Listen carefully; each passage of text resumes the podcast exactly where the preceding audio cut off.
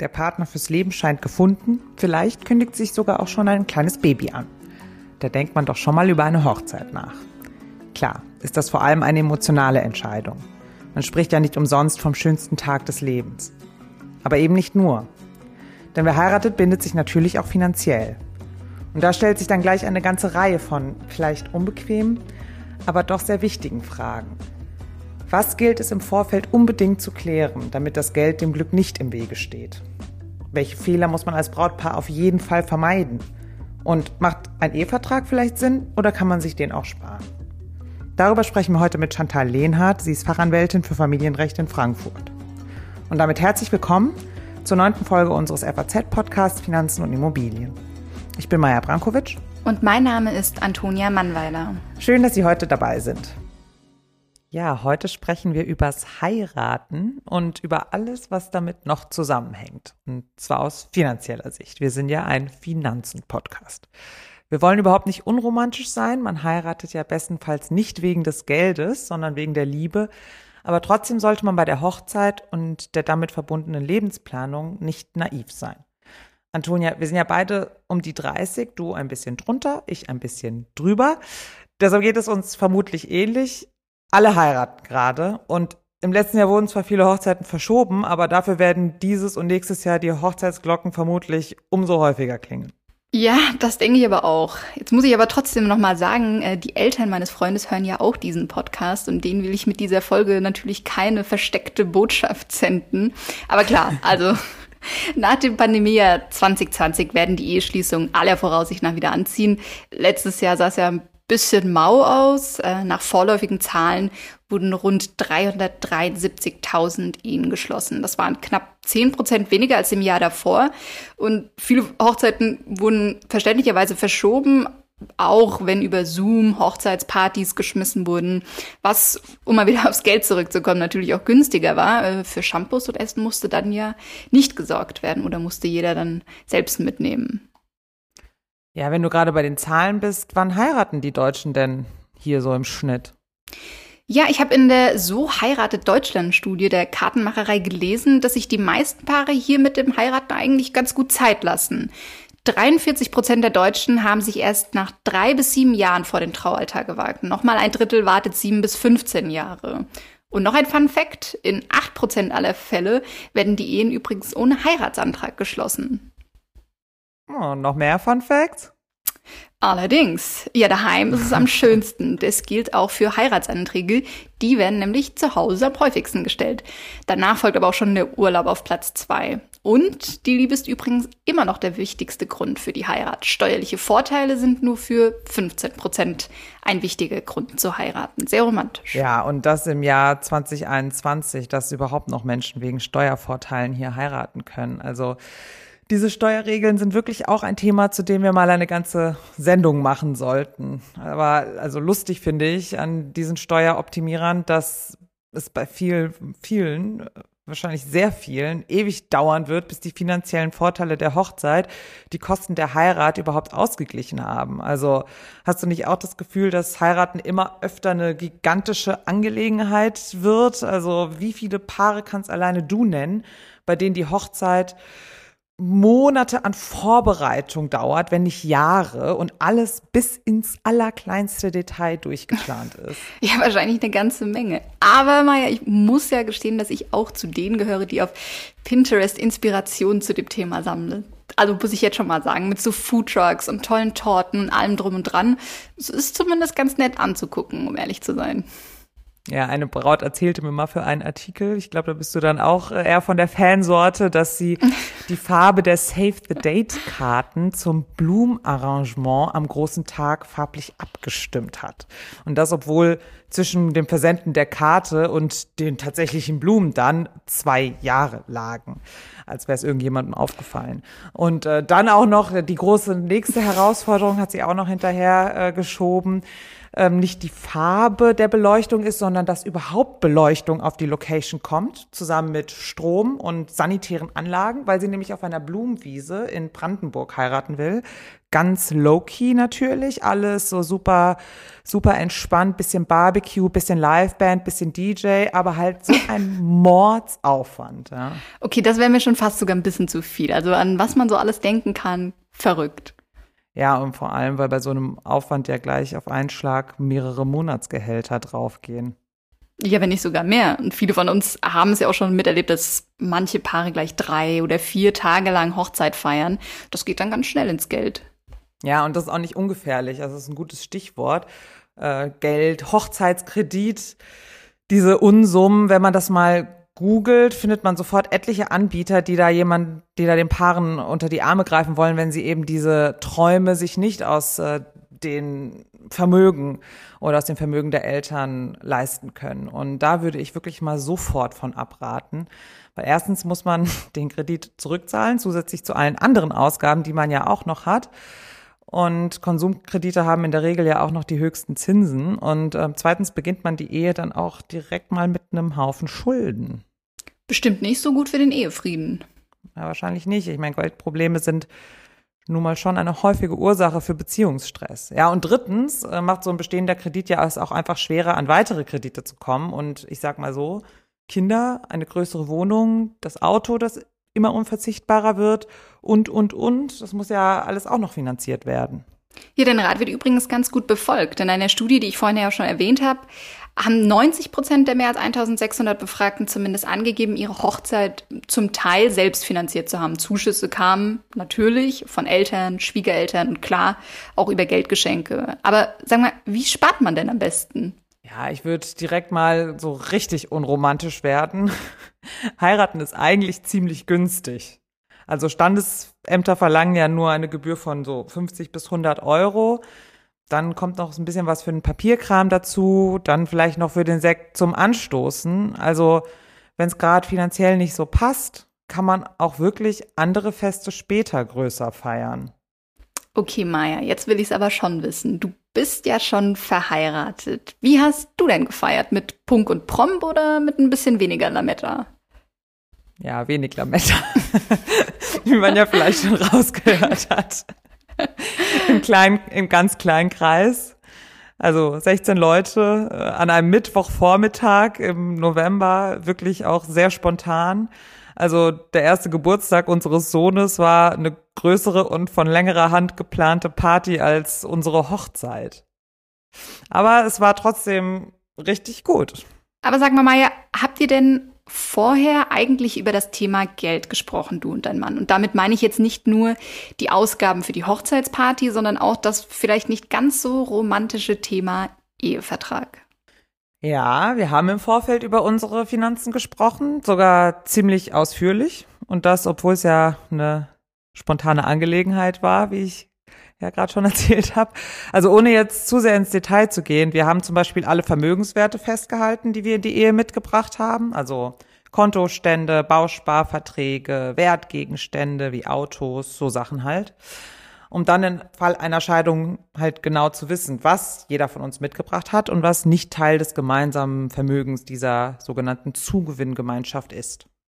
Ja, genau. Das ändert sich ja im Laufe der Zeit vermutlich auch noch. Ja, das heißt auch nicht, dass das bei uns so bleiben muss. Also so eine Vereinbarung kann man ja auch jederzeit nachholen, auch in der Hoffnung, dass die Vereinbarung der Ehevertrag nie zum Tragen kommt.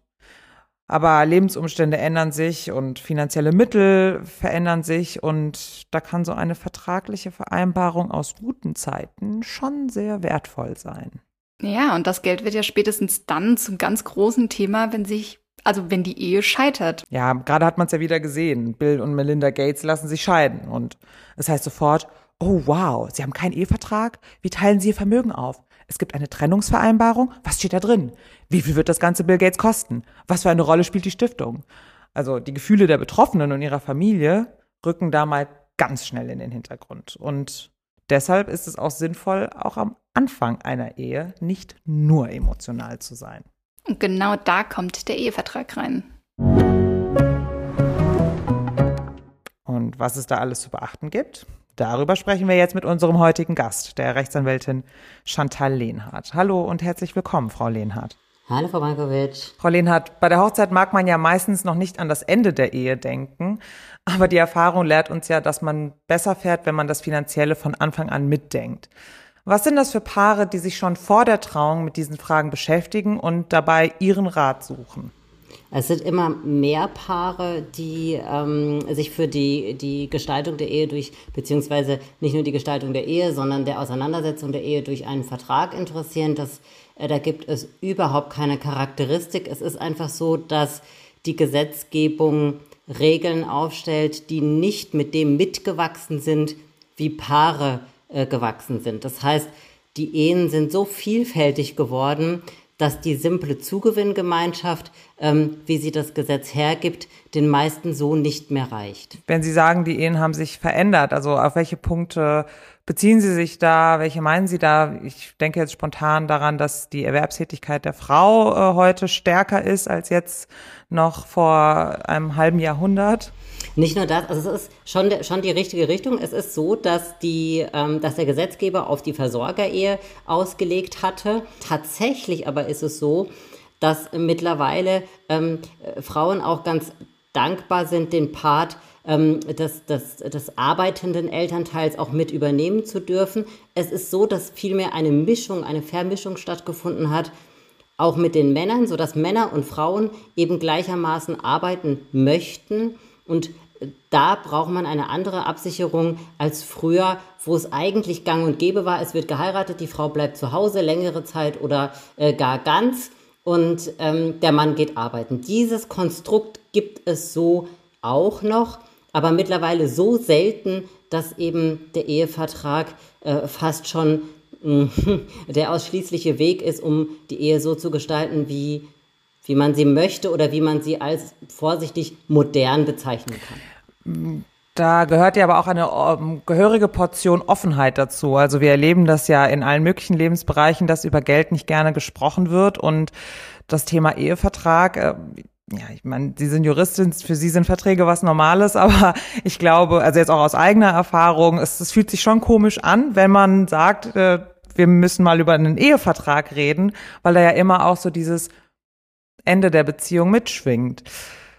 Wie kann man diese Hürden auch in der Kommunikation überwinden? Haben Sie das Gefühl, da sind noch große Hürden? Ich meine, Sie haben ja jetzt vor allem mit Paaren zu tun, die tatsächlich dann auch Rat suchen, aber da gibt es ja bestimmt viele Fettnäpfchen, viele Unausgesprochenheiten und auch schon viel Konfliktpotenzial, bevor es überhaupt in den Hafen der Ehe geht.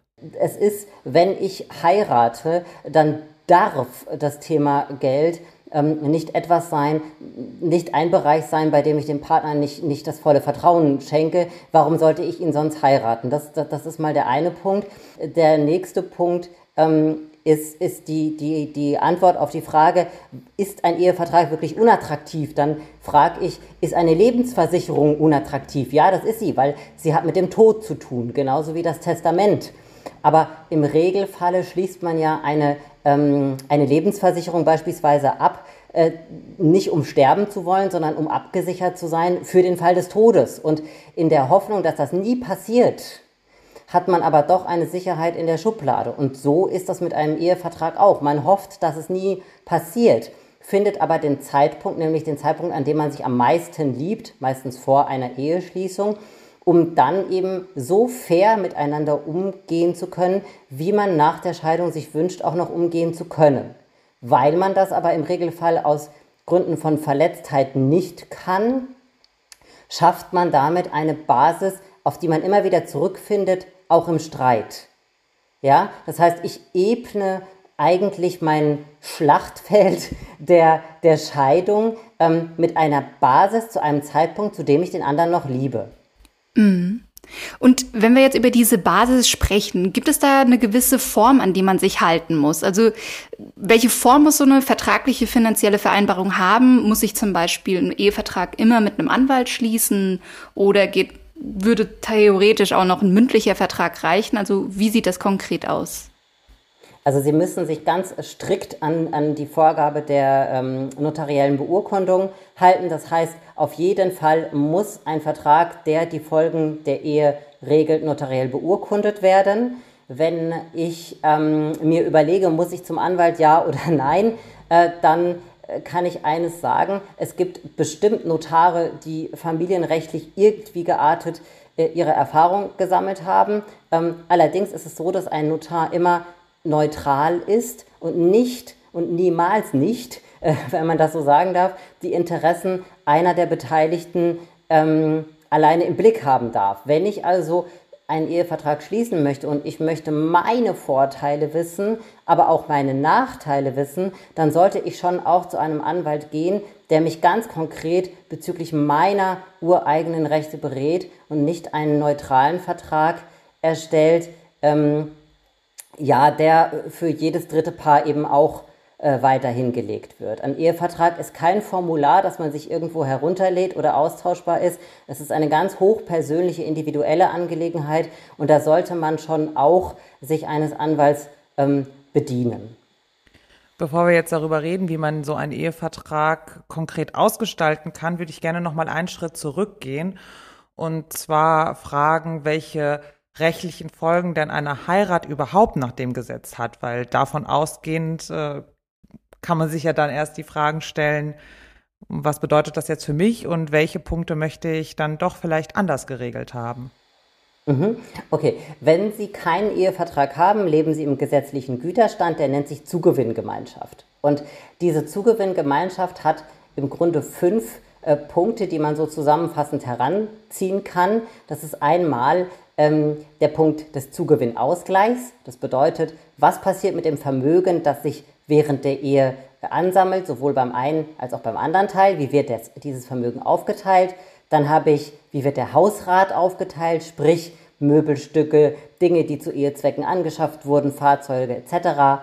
Als nächsten Punkt, ich bin jetzt beim dritten, habe ich den Versorgungsausgleich. Das ist die Auseinandersetzung der Altersvorsorge, die ich angesammelt habe in der Ehezeit.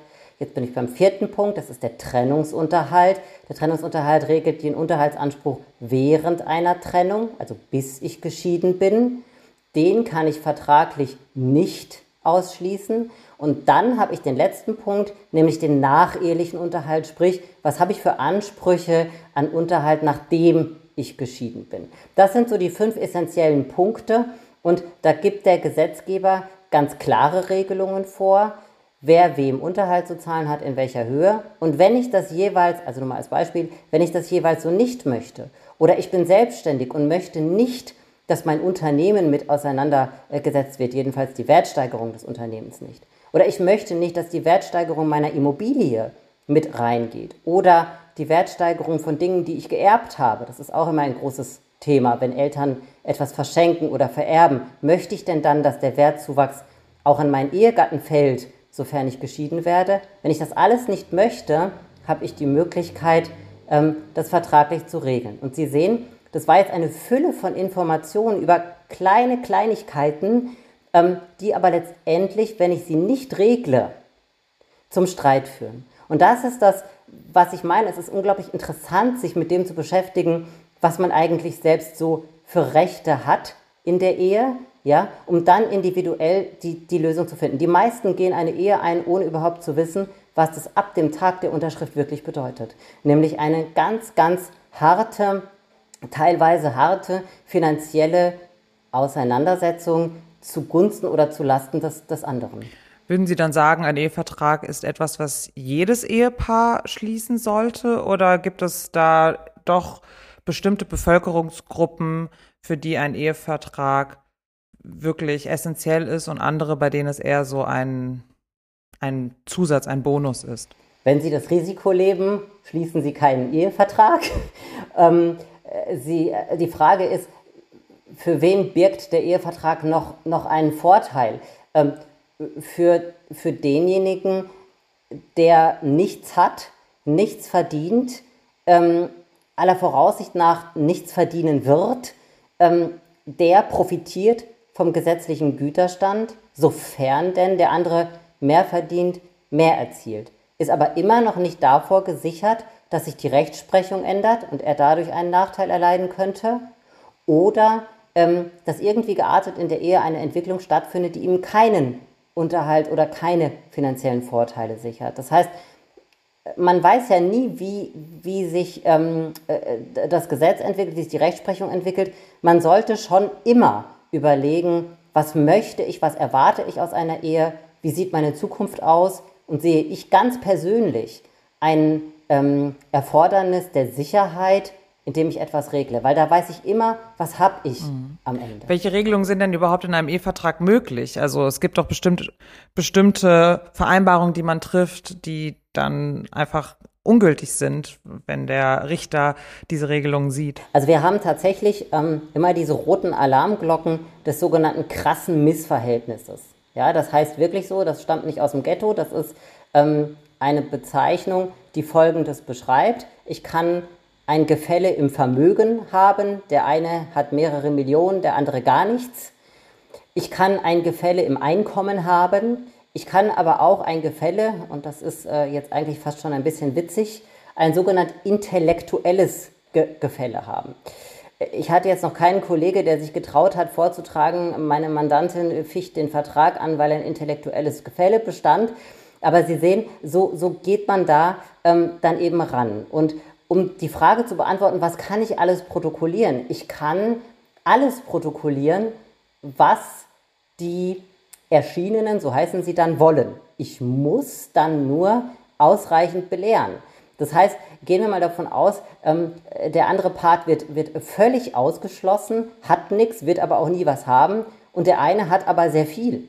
Wenn ich das in dem Vertrag aufnehme, so, dann hat der Vertrag eine Regelung von einer Seite und die Belehrung hat 15 Seiten und in diese Belehrung schreibe ich rein, Sie haben den und den Anspruch. Wenn Sie das unterschreiben, Gefahr, gefährlich, tun Sie dies nicht, tun Sie das bloß nicht und tun Sie das auf gar keinen Fall. Sie unterschreiben es trotzdem, Sie wissen aber, Sie haben dadurch einen Nachteil. Dann ähm, ist die Chance der, der Wirksamkeit gegeben, aber auch das Risiko, dass eine Anfechtbarkeit ähm, doch möglich ist, ist dann schon extrem hoch. Man sollte also schon immer dafür sorgen, dass eine gewisse Ausgewogenheit besteht und zumindest hier und da einen gewissen Ausgleich dann doch, doch noch zubilligen. Also dass es dann doch am Ende ein Stück weit fair ist. Es muss schon ein, in der Gesamtschau, so nennt sich das, sollte dann schon eine Fairness äh, hervorgehen. Ja, ich, also wenn ich 15 Seiten darüber belehre, wie unfair der Vertrag ist. Dann sollten die Alarmglocken angehen. Ja, brauche ich, glaube ich, nicht mehr zu auszuführen, genau. Es gibt ja sicherlich immer wieder den Fall, dass Menschen eine Vereinbarung treffen in einem Ehevertrag, dann heiraten, dann Kinder kriegen und feststellen, die Vereinbarung, die sie vor fünf Jahren getroffen haben oder vor drei oder vor zehn, entspricht nicht mehr ihrer Lebenswirklichkeit und nicht mehr ihren Wünschen. Vielleicht äh, dachte das Ehepaar erstmal, dass die Frau eher zurückstecken wird und sich um die Kinder kümmern wird. Dann haben sie aber festgestellt, als das Kind da war, der Mann macht das eigentlich viel lieber und die Frau will jetzt äh, lieber in Vollzeit gehen und der Mann will zurücktreten und auf einmal ändert sich die gesamte finanzielle Ausgangslage und dann natürlich auch die Bedingungen und die Bedürfnisse, die man hat im Fall, dass die Ehe kaputt geht. Wie ist mein Spielraum, den Ehevertrag nachträglich anzupassen? Was sind da die, die Bedingungen, die ich da habe? Also zu der Frage, wie groß ist mein Spielraum einer Abänderung eines Vertrages, kann ich antworten, so groß wie das die Bereitschaft des Ehepartners ist, eine Änderung einzugehen. Ja, das heißt, wenn ich verheiratet bin, habe ich in der Regel natürlich weniger große Chancen, äh, den Vertrag zu ändern, ähm, als wenn ich die Ehe noch nicht geschlossen habe. Ja, denn dann sagt ja derjenige, der es unterschreiben muss und dadurch in irgendeiner Weise einen Nachteil hat, warum sollte ich das denn unterschreiben? Wir sind doch verheiratet, ich bin sicher.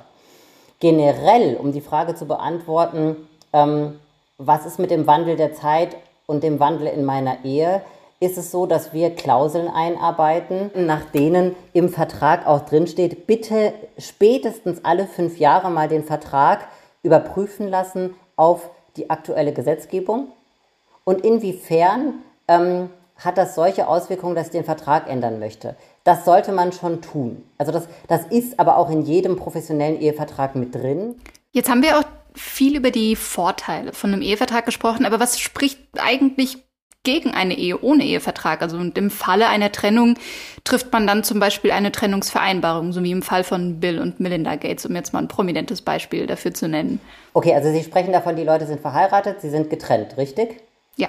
Gut, in, in dem Moment dürfen Sie gar nicht mehr einen Ehevertrag als solchen schließen, auch den auch nicht so überschreiben. Sie schreiben dann darüber Trennungs- und Scheidungsfolgenvereinbarung. Der Inhalt ist im Grunde genommen äquivalent, also dasselbe wie im Ehevertrag, plus X. In dem Moment nämlich, in dem Sie getrennt sind, brauch, haben Sie ja das Ende der Ehe. Sie schließen nicht auf die Dauer von 20, 25 Jahre einen Vertrag, sondern Sie schließen zum Ist-Zeitpunkt einen Vertrag über die Auseinandersetzung des Ist-Zustandes. Ja? Das heißt, diese Frage des krassen Missverhältnisses und so weiter stellt sich in dem Moment nicht, äh, nicht mehr so oder bis gar nicht mehr ähm, wie bei einem Ehevertrag. Ja, da können Sie alles reinschreiben, was Sie wollen. Wenn der andere Part es unterschreibt, dann ist das sein Problem und dann gilt das Punkt um Schluss. Ja, dann, weil wir ja über Geld reden, noch die letzte Frage, was kostet mich denn so ein Ehevertrag? Also das kommt ja wahrscheinlich dann doch nochmal obendrauf zu den doch äh, explodierenden Kosten einer Heirat in diesen Tagen. Naja, ähm, Sie können sich ja überlegen, ob Sie ähm, äh, vielleicht am Brautkleid oder sonst wo sparen. Das Brautkleid holen sie vielleicht ein, zwei Mal nochmal hervor, bestaunen es, finden es toll und nach vier, fünf Jahren ist es auch wieder, äh, hängt es auch irgendwo auf dem Dachboden, ja. Ähm, vom Werteverlust mal ganz zu schweigen. Ähm, wenn Sie sich überlegen, eine Frau ist bereit, um die, ja, so ab 1000 Euro aufwärts für ein Brautkleid äh, auszugeben. Da ist man ganz schnell dabei. Ähm, Hochzeiten werden ausgerichtet, ach, da sind sie auch mal schnell eben bei 20, 25.000 Euro. Aber beim Ehevertrag dann ähm, äh, sich die Frage zu stellen, ob ich spare, ja, ähm, das äh, kann jeder selbst überlegen, ob er die Antwort gibt, ja, ich spare oder ich ähm, äh, gehe zu einem Anwalt, der macht es billiger. Im Regelfall aber sollte ein jeder bitte wirklich überlegen, man gibt so viel Geld für gerade bei einer Eheschließung Dinge aus, die wenig Bestand bis gar keinen Bestand haben. Das, was Sie für einen Anwalt durchschnittlich bei einem Ehevertrag ausgeben und wenn Sie da äh, an, an die 5000 Euro denken, da sind Sie schon ähm, ganz gut dabei. Ja? Ähm, 5000 Euro im Vergleich zu dem, ich habe das jetzt einfach mal als Zahl in den Raum geschmissen, ja, im Vergleich zu dem, was Ihnen das ansonsten an Sicherheit gibt, jahrelang das haben Sie schnell, schnell wieder rein. Frau Lehnhardt, vielen Dank für das Gespräch. Vielen Dank. Ich danke Ihnen. Dankeschön. Bleibt uns noch das Ding der Woche. Maja, was hast du uns heute Schönes mitgebracht? Ich habe heute die Aale in der Themse mitgebracht. Den armen Aalen geht es nämlich nicht so gut. Sie haben ein Drogenproblem. Ähm, die haben ein was? Ein Drogenproblem, du hast schon richtig gehört. Die Aale in der Themse sind kokainabhängig. Das hat eine britische Studie vor einiger Zeit schon gezeigt. Es gibt nämlich kaum einen Ort auf der Welt, an dem so viel gekokst wird wie in London und die Drogen landen dann über menschliche Ausscheidungen erst im Abwasser und dann in der Themse. Ew. Und die Aale werden ganz hibbelig, ihr ganzer Hormonhaushalt verändert sich, ihr Darm verändert sich, ihre Haut verändert sich, sie werden anfälliger für Krankheiten, also wirklich das volle Programm. Oh, schrecklich. Aber um jetzt trotzdem nochmal diese Frage zu stellen, was hat das mit Geld zu tun? Ich meine, wir sind ja auch ein Finanzen-Podcast, außer dass Koks natürlich nicht ganz günstig ist. Ja, ziemlich viel, wie es aussieht. Ähm, eine amerikanische Studie hat nämlich jetzt herausgefunden, dass es für unsere Lust auf Alkohol und Drogen einen riesen Unterschied macht, ob wir ein fixes Gehalt bekommen, mhm. also unabhängig von unserer Performance im Job bezahlt werden, oder ob ein substanzieller Teil unseres Lohns variabel ist, also in Form eines Bonus zum Beispiel oder einer Provision. Menschen, die nach Leistung bezahlt werden, nehmen nämlich viel häufiger illegale Drogen und trinken auch mehr Alkohol. Und da kommen dann die Londoner Banker ins Spiel. In der Londoner City wird sehr viel mit Boni gearbeitet und auch sehr viel mit anderen Prämien. Ja, und als Ausgleich gibt's dann wohl viel Alkohol und viel Koks. Okay, also in gewisser Weise leuchtet das ja ein. Aber hängt das nicht auch damit zusammen, wer überhaupt solche Jobs macht? Ich meine, Boni-Banker sind ja auch ganz spezielle Typen und Personen, die ohnehin mehr den Kick suchen, sich bewusst für solche Jobs mit größerer Unsicherheit und auch höheren Gewinnchancen dann entscheiden und grundsätzlich vielleicht auch mehr Drogen nehmen und trinken als jetzt der angestellte Familienpapa im Reihenhaus. Ja, könnte man glauben. Und äh, das haben die Forscher auch berücksichtigt und dabei aber festgestellt, dass es nicht an dieser Selbstselektion liegt. Also man sieht den Anstieg auch, wenn ein Teil des Gehalts plötzlich variabel wird, also ich den Job nicht wechsle, aber mein Arbeitgeber umstellt von fixem Gehalt auf variables Gehalt. Und andersrum nehmen Menschen weniger Drogen und trinken auch weniger, wenn sie plötzlich nur noch fix bezahlt werden. Okay, es ist also wohl wirklich dann der berufliche Druck, der die Menschen zum Trinken und Drogennehmen verführt. Ja, es scheint so. Und man sollte auch nicht glauben, dass das ein reines Boni-Banker-Problem ist. Also der Familienpapa im Reihenhaus bekommt vielleicht auch ein variables Gehalt. Mhm. Bei Vertrieblern ist das ja auch der Fall. Oder bei Menschen im mittleren Management wird es auch immer häufiger so. Oder auch bei allen Menschen, die Trinkgeld bekommen, also Kellner oder Zimmermädchen, die werden ja auch zu einem substanziellen Anteil variabel bezahlt. Und in Corona-Zeiten wird das Ganze dann einfach wirklich richtig heftig, wenn das alles wegfällt. Also was die Forscher dazu Drogen und Alkohol noch gesagt haben, man will sich gar nicht ausmalen, was für ungeahnte Nebenwirkungen diese Pandemie noch alles hat. Das war es auch schon wieder mit unserer dieswöchigen Folge des FAZ-Podcasts Finanzen und Immobilien. Wir sagen Danke fürs Einschalten und fürs Zuhören freuen uns wie immer, wenn Sie uns abonnieren und weiterempfehlen und wenn Sie uns schreiben auf äh, podcast.faz.de oder auf den gängigen Social Media Kanälen können Sie alles hinterlassen, was Ihnen auf der Seele liegt. Themenwünsche, Anregungen, Fragen, Kritik, was auch immer. Wir freuen uns auf jeden Fall, Sie nächste Woche wieder begrüßen zu dürfen. Bis dahin. Alles Gute und machen Sie etwas aus Ihrem Geld.